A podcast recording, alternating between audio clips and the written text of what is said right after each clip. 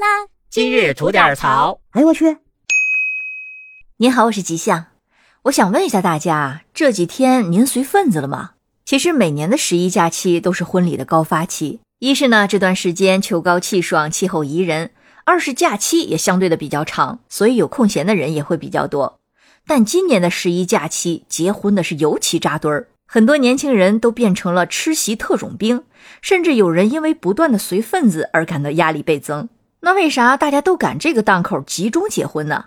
因为按一些老人的说法，明年是寡妇年，不适合结婚。如果今年不结，有可能就要拖到后年了。那有些人就会好奇了，什么是寡妇年呢？寡妇年实际上指的就是农历的一年中没有立春这个节气。而由于二零二三年是闰月年，里面有两个二月，所以这一年会出现年头和年尾两个立春。那么这也就直接导致了二零二四年就没有立春的情况出现。这种情况呢，其实在十九年中就会出现七次，其实还是比较多见的。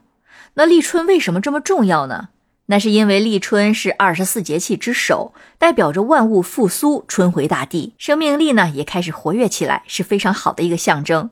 而没有立春的年份呢，通常在老年间呢，都会认为是不吉利的，也就是现在所说的寡妇年。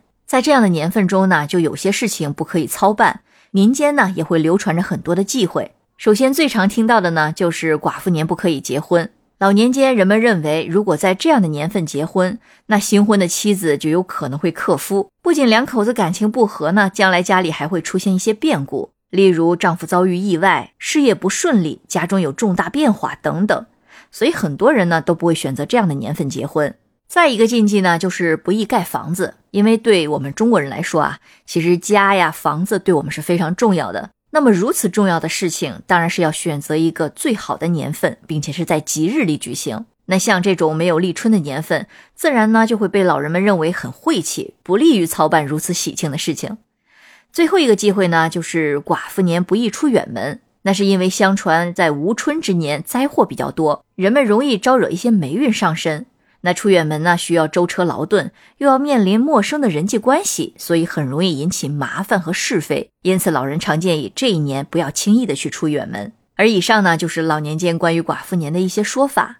其实，在现在看来呢，真的就是一种无稽之谈，没有任何的科学依据。寡妇年的出现呢，只是由于农历和阳历的不同，导致立春这个节气的错位而已，所以与阴阳平衡并没有关系。而所谓的寡妇年的影响呢，其实更多的是人们的心理暗示，所以导致一些不好的连锁效应而已，与运势无关。因此呢，在这里也是希望大家千万不要被这些古老的俗语所束缚，相信自己的判断，选择适合自己的结婚时间，创造自己的幸福。好了，那今天就先聊到这里。想听新鲜事儿，您就奔这儿来；想听精彩刺激的故事，可以收听我们的左聊右侃专辑。感谢您的点赞和评论，回见。